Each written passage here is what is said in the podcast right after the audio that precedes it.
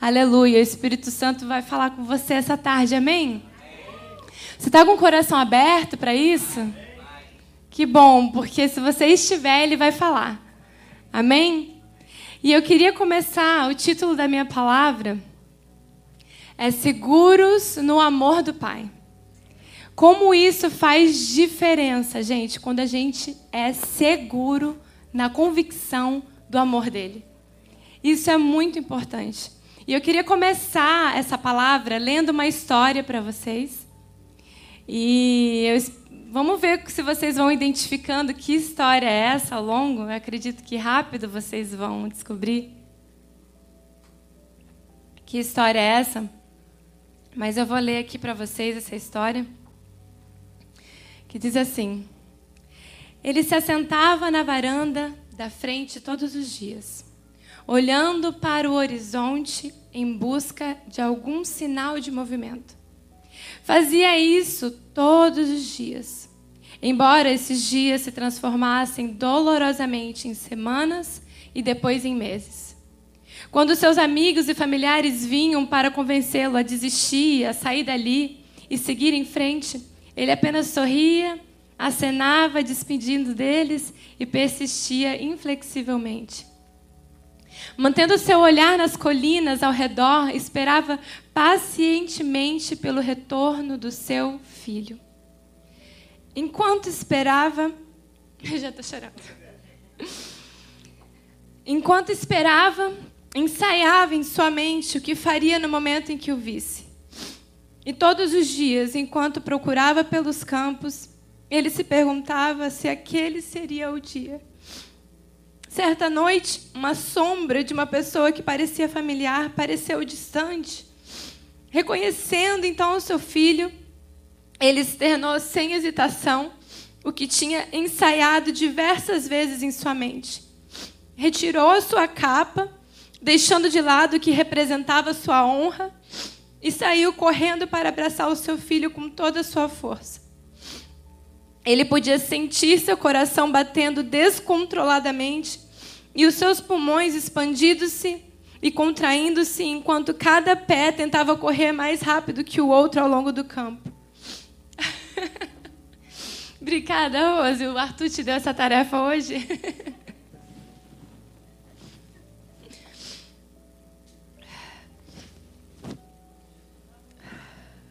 Vocês já sabem que, que história é essa? Alguns já têm alguma ideia? Enquanto cada pé tentava correr mais do que o outro ao longo do campo. Lágrimas escorriam pelo seu rosto, enquanto cada passo seu filho se aproximava. E antes de qualquer palavra pudesse ser trocada, ele saltou em frente do seu filho, o abraçou e o cobriu de beijos. Essa inesperada recepção alegre do pai desestruturou completamente o jovem. Ele esperava ser repudiado e já tinha um discurso, discurso ensaiado para pedir a seu pai para tomá-lo como um dos seus empregados. Como, como ele imaginaria que seu pai já tinha um outro plano? Sem esperar para ouvir o discurso ensaiado do filho, seu pai ordenou aos seus servos que trouxessem a melhor roupa para ele e que colocassem um anel no seu dedo e sandálias nos seus pés. O jovem tinha acabado, achado que tinha perdido o direito de ser chamado de filho, em decorrência das más escolhas que ele havia feito. Ai, gente, desculpa. A gente é conhecida como a igreja chorona. Mas isso é Jesus dentro de nós, amém? O jovem já tinha achado que tinha perdido o direito de ser chamado filho, decorrência das suas más escolhas que havia feito, que resultaram em vergonha para a família. Mas seus, seu pai deixou claro que não foi bem assim, e até fez uma festa para celebrar o regresso do seu amado filho de volta à casa. Eu sobrevivi. É isso. Eu acho que quem aqui já sabe que história é essa? A história do filho pródigo. E não preciso mais pregar, né? já foi, já, já pode ir para casa. Mas assim, essa história, para mim, é a que melhor revela o coração do pai. Ela se chama a parábola do filho pródigo, mas na verdade é sobre um pai. É sobre o amor de um pai para com os seus dois filhos.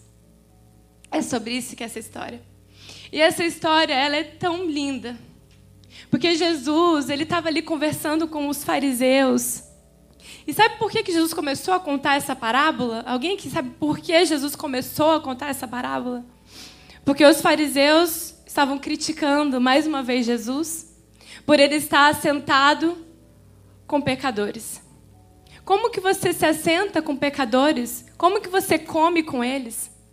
Aí Jesus fala: Deixa eu te contar uma história. Deixa, eu te, deixa que vocês entendam quem eu sou, porque eu acho que vocês não estão entendendo.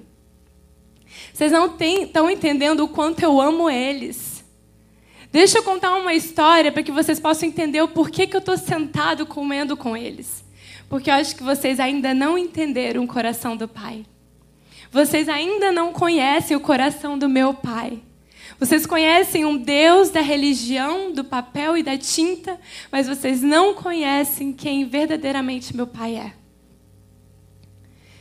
E eu queria te perguntar, começar essa palavra perguntando para você: quem Deus é para você?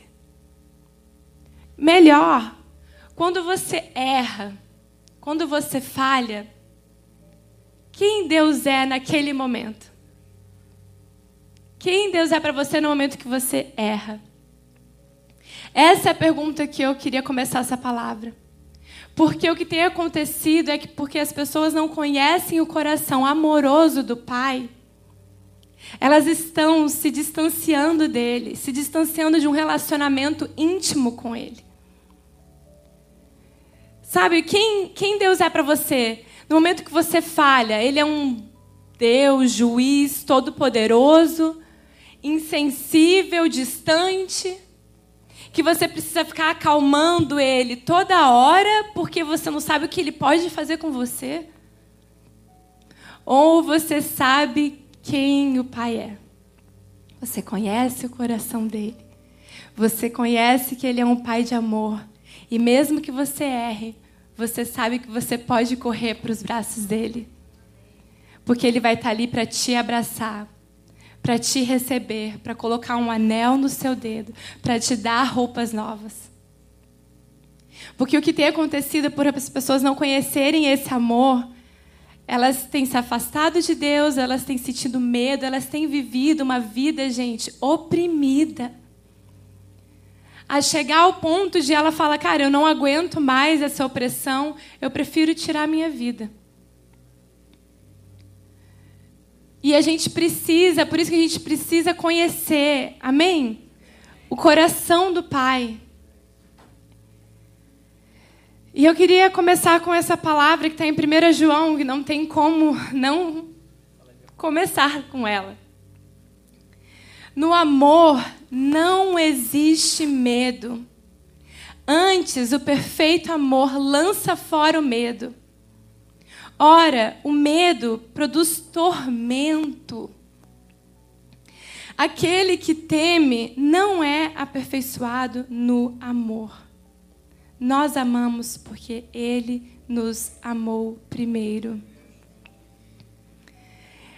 Gente, vocês estão entendendo que João está falando aqui de que se você não deixar de lado o medo, você não conhece o que é o amor. Então a gente precisa, em nome de Jesus, rejeitar esse medo. E sabe o que Jesus estava fazendo? Ele estava gritando naquela parábola: chega de medo, chega de julgamento, chega, eu não aguento mais, deixa eu mostrar para vocês quem o meu Pai é, uma vez por todas. Porque Jesus já pagou por todos os seus erros e falhas, já foram depositados no corpo do próprio Filho.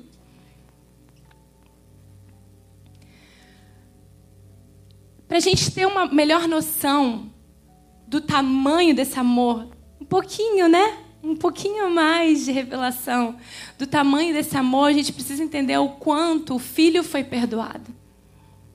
E só para a gente ter uma ideia, segundo a lei mosaica, o filho mais novo deveria ter sido apedrejado e não mais considerado filho.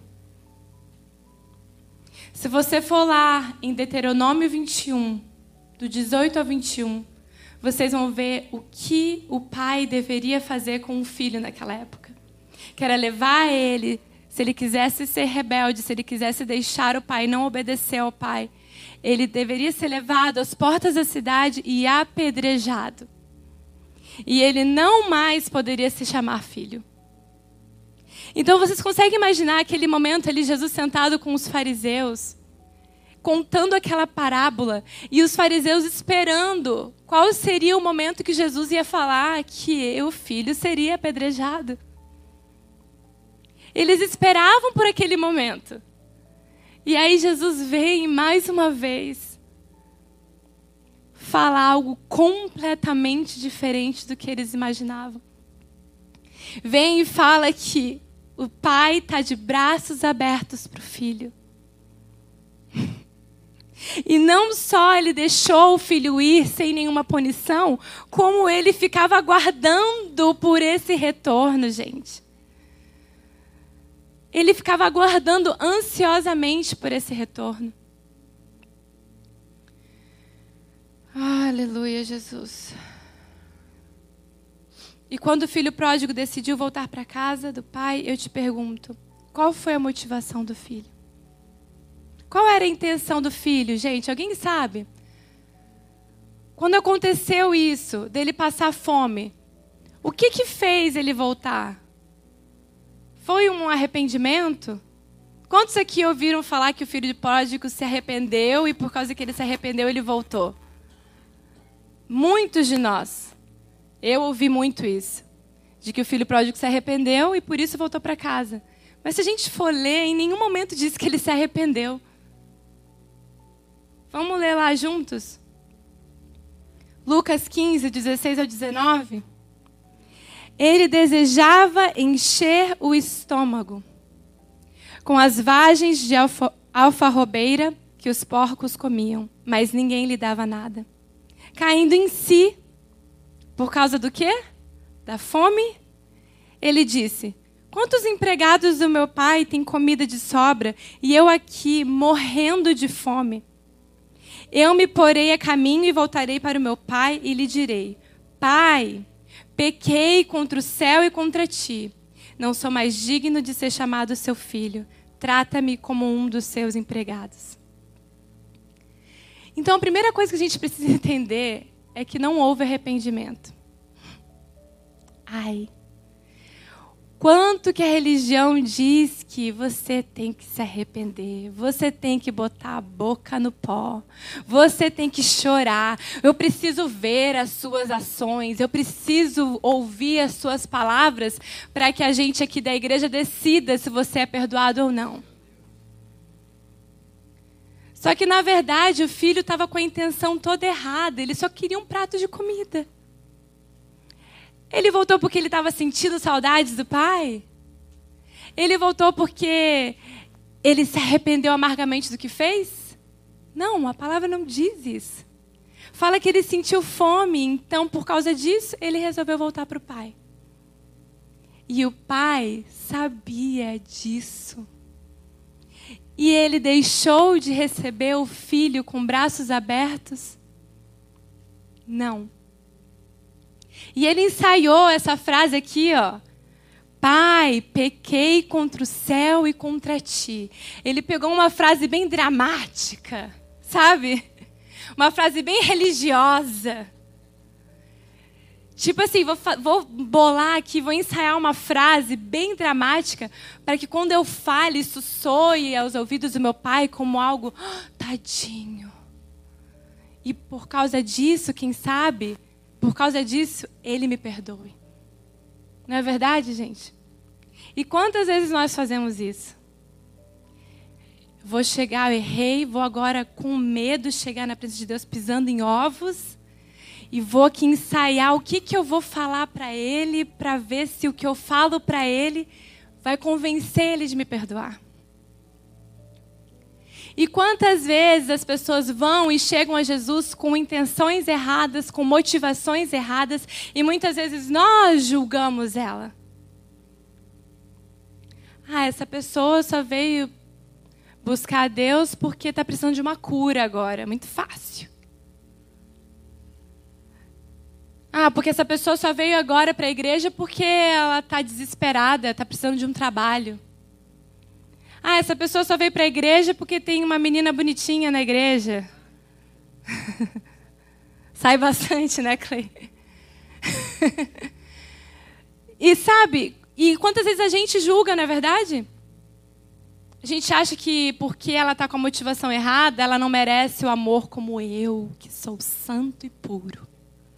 Estou aqui todos os dias servindo na casa do Pai.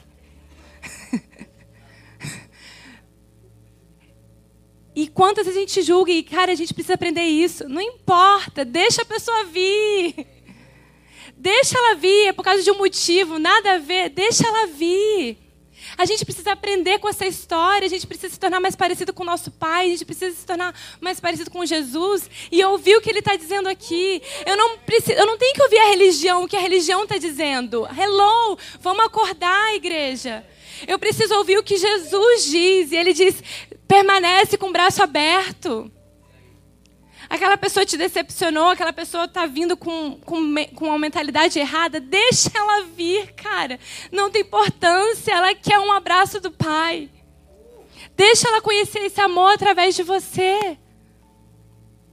Amém? Aleluia, Jesus. E olha só, gente. Olha isso. Olha isso. Lucas 15, 20 a 22. A seguir, levantou-se e foi para o seu pai. Olha só isso. Estando ainda longe, seu pai o viu e, cheio de compaixão, correu para o seu filho e o abraçou e o beijou antes que ele dissesse uma palavra. Antes que ele dissesse que ele ensaiou lá, ele ensaiou, se você ler, ele fica ensaiando, ele repete: Pequei contra o céu contra ti, me trato como um dos seus empregados. Antes dele falar qualquer coisa, o pai avistou ele e correu. Gente, vocês conseguem ter noção do amor do pai por nós? Todos nós precisamos desse abraço. Todos nós precisamos desse abraço. E antes que ele dissesse qualquer coisa, aí o filho vem e fala, né? O pai vem, abraça, beija, já estava perdoado. É como se Jesus dissesse assim: porque eu morri por vocês, vocês já são perdoados. O pai já tinha perdoado o filho desde que ele estava sentado naquela, naquela varanda. Desde quando ele procurava alguma sombra ali, ele já tinha perdoado o filho. E o filho disse: Pai, pequei contra o céu e contra ti. Não sou mais digno de ser chamado seu filho. Olha isso, cara. Quantas vezes e quantas pessoas, porque erraram, elas acham que elas não são mais dignas de ser chamado filho. Elas esquecem de quem elas são. Quão amadas elas são. Mas o pai disse aos seus servos. Mas o pai disse aos seus servos. Vocês percebem que ele deu uma ignorada no que o filho falou, não? Vocês conseguem perceber isso? Tipo assim, mas o pai, tipo assim, independente do que ele falou, o pai disse a seus servos, aos seus servos, para servir ao seu filho. Depressa, tragam a melhor roupa e vistam nele. Coloquem um anel em seu dedo e calçado em seus pés. Meu Deus. Ele perdeu a identidade dele de filho, gente. Isso é muito, muito sério. Ele estava achando que ele era só apenas um empregado. Ele simplesmente esqueceu de que ele era filho. E vocês entendem? Quando Jesus foi batizado e Deus falou: Eis aqui o meu filho amado, a quem eu me comprazo. Jesus ainda não tinha feito nada, gente. Jesus não tinha servido, Jesus não tinha ainda começado o ministério dele. Jesus, antes de começar o ministério dele, Deus já olhava para ele e falava: Esse é o meu filho amado. Ele não tinha feito nada até aquele momento. E isso é para que a gente entenda que não é sobre o que a gente faz, é sobre quem nós somos.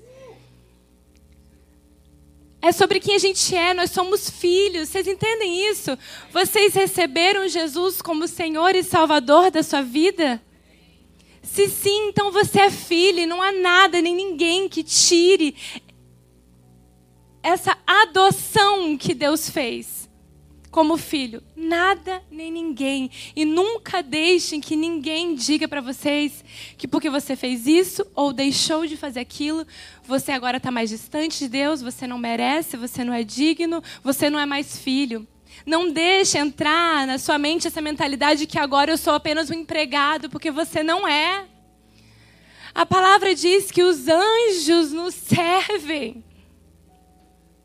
Vocês têm noção?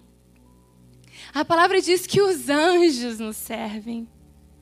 Esse é o, essa é a plenitude de quem nós somos. Isso é para a gente ter entendimento de quão importantes, quão amados nós somos pelo Pai.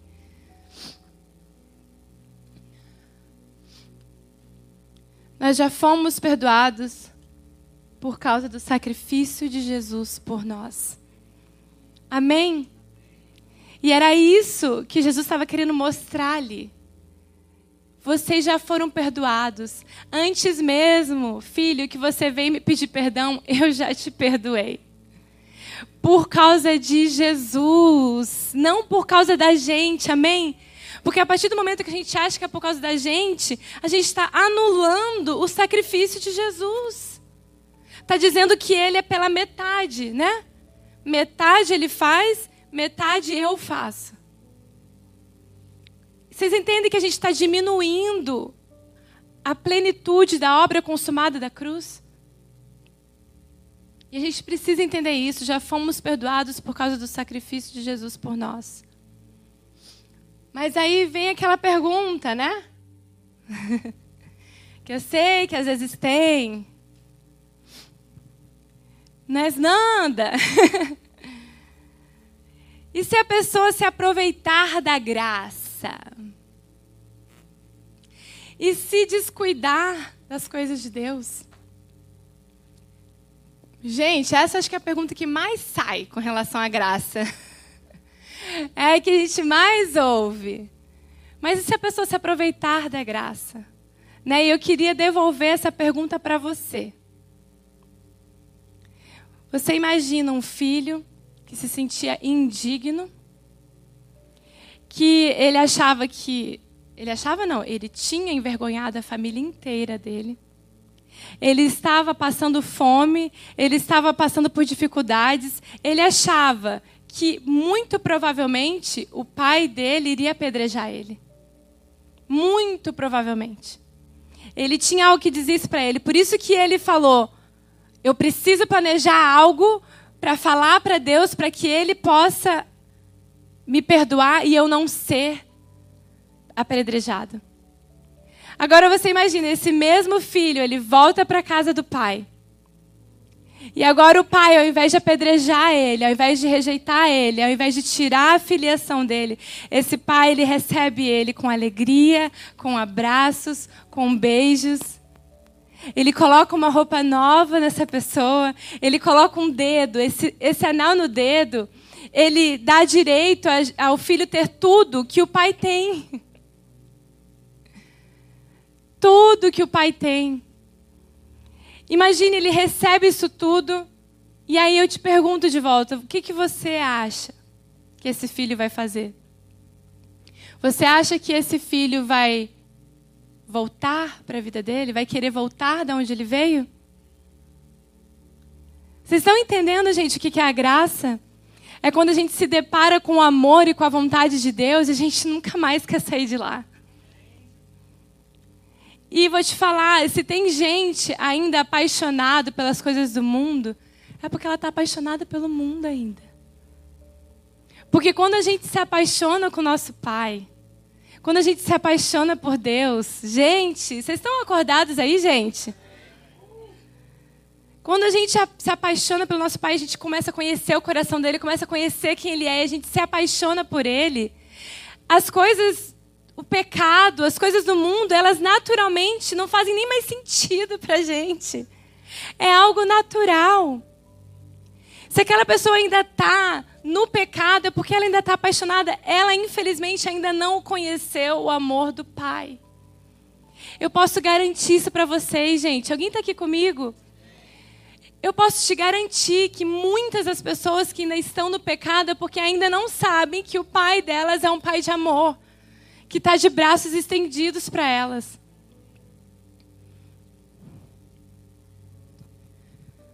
Aleluia, Jesus, porque a bondade de Deus é que nos leva ao verdadeiro arrependimento.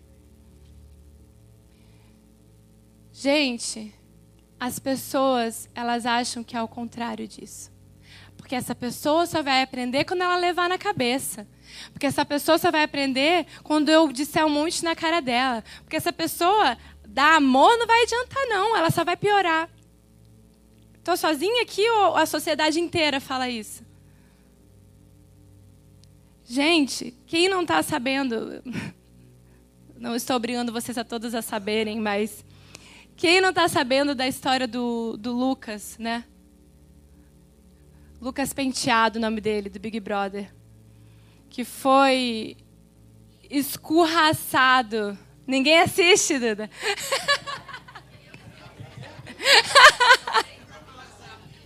Não, se você tem mídia social, se você usa sua mídia social, você está sabendo disso. Se você tem Instagram, você está sabendo disso. Mas se você não sabe, enfim, eu estou falando isso porque é uma, um exemplo muito forte do que é a pessoa quando ela erra, não tem perdão. A sociedade não perdoa. Quando você erra, ninguém quer te dar uma outra chance. As pessoas são assim, ó, para julgar. Como gostam de julgar, gente.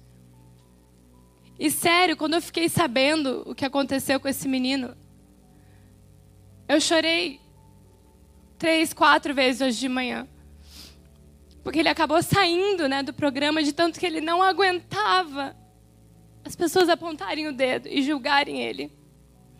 E, e, e, e porque as pessoas acham isso, que a pessoa só vai aprender com com julgamento, com tapa na cara, com a corda, com você não presta, com pedala Robinho. Quando na verdade a palavra nos diz Romanos 2, 4 ou será que você despreza as riquezas da sua bondade, tolerância e paciência? Não reconhecendo que a bondade de Deus o leva ao arrependimento. Gente, ele pode ter errado, ele pode ter errado. Mas só o Senhor pode julgar alguém e ele decidiu não julgar. Ele decidiu abraçar E a gente não pode continuar, porque o que aconteceu lá é um, é um reflexo do que acontece aqui fora o tempo todo. E nós não podemos ser como essas pessoas, amém? Não podemos, cara, em nome de Jesus. Aleluia, Jesus. Algumas pessoas pensam que o arrependimento requer choro, boca no pó, e frases dramáticas. Porém, quando não existe um verdadeiro arrependimento, que é metanoia no grego, todo mundo aqui sabe o que é metanoia. Eu vou, mas eu vou explicar mais um pouquinho. Elas voltam para casa e suas vidas não foram transformadas. Muitas pessoas acham que eu preciso demonstrar para alguém com choro, com lamento, com boca no pó. Quem aqui sabe o que é boca no pó? Ah, gente, sério. Não é possível que não tenha mais pessoas. Quem aqui sabe que é boca no pó? boca no pó é ficar aqui deitado com a boca no, no tapete ali, que é para poder o pessoal ver que tu tá arrependido mesmo. Só que, gente, vocês entendem que um simples chorar, um simples boca no pó não transforma a vida de ninguém. E ela pode voltar para casa com a mesma vida que ela tinha. Porque o verdadeiro arrependimento não é um remorso. A gente vê lá, Judas teve remorso. Lá em Mateus 27, se eu não me engano. Judas teve remorso. Ele viu que era Jesus e a palavra diz que ele não, não teve arrependimento, ele teve remorso. E olha só. Metanoia, mudança de mentalidade. Isso aqui é arrependimento no grego, amém? Mudança de mentalidade. E meta, metamelomai é o desejo de que o que foi feito possa ser desfeito. É o conhecido remorso. E essa mudança de mentalidade só acontece quando a nossa mente é renovada no que a palavra diz sobre nós. E não é o que a palavra diz no Antigo Testamento, porque a gente sabe que o Antigo Testamento já foi. A Juju deu uma aula disso aqui ontem. Arrasou, ela explicou bem certinho o que, que era velha aliança e nova aliança. E nós sabemos que velha aliança é quando tínhamos que fazer por merecer, a gente tinha que pagar pelos erros, a gente tinha que matar animais para sermos perdoados. Jesus vem e morre por nós e agora nos traz uma nova natureza onde ele nos perdoou, ele é o sacrifício perfeito por todo erro. E agora nós somos plenamente perdoados nele.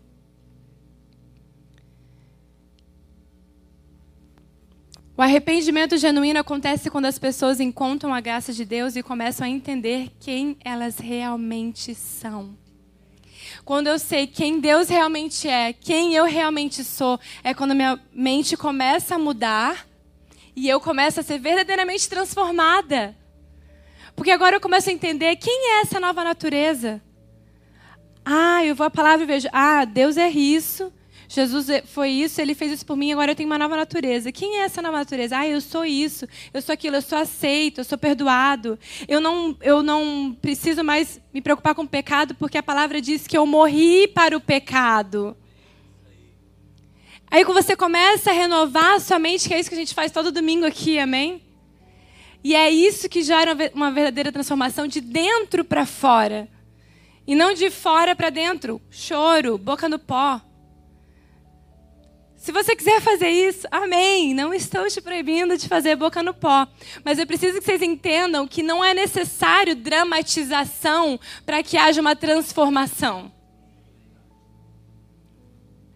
Porque, às vezes, com uma palavra, com o esclarecimento da verdade para vocês, isso é o suficiente para tudo ser transformado. Às vezes, sem choro, sem boca no pó mas revelação da palavra, da verdade que liberta, que é a verdade do que agora nós somos em Cristo. Amém? E com o tempo, isso leva uma total modificação do estilo de vida, de comportamento, de atitudes.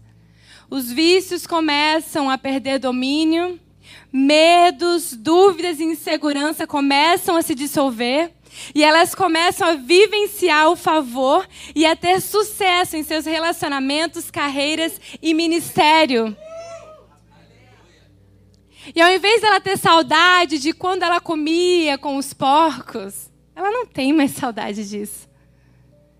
Agora ela sabe que ela pode se assentar à mesa com o pai e comer do banquete que ele tem para elas. E é isso que quando a gente conhece a graça, a gente quer. Voltar para minha vida? Não, não quero. Meu Deus, eu tenho esse banquete aqui na minha frente e tem mudado tudo na minha vida. O meu relacionamento está sendo transformado, o meu trabalho está melhor, a minha vida estou mais leve, eu estou seguro agora de quem eu sou. Meu Deus, eu quero ficar aqui sentado nessa mesa para sempre.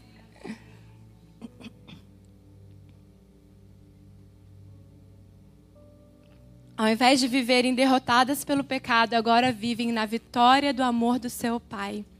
Isso é o que o amor de Deus nos traz. Pois o pecado não os dominará, porque vocês não estão mais debaixo da lei, mas debaixo da graça. Quem pode dar um uhul? Uh!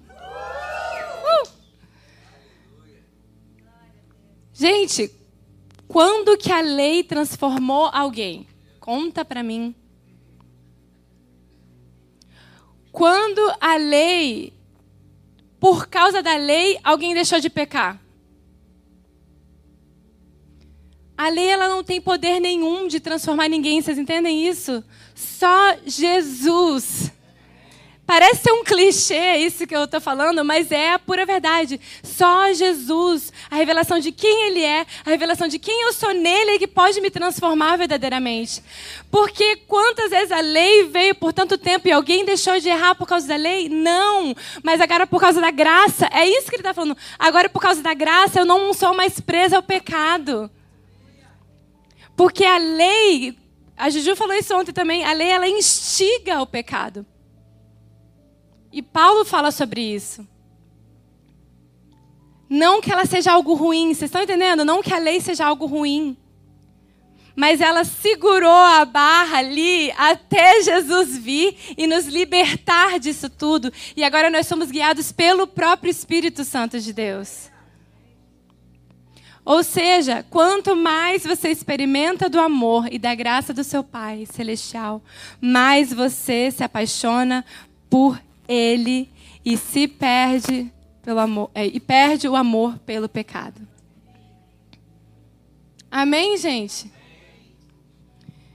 E eu queria finalizar com uma última pergunta. Mas nada.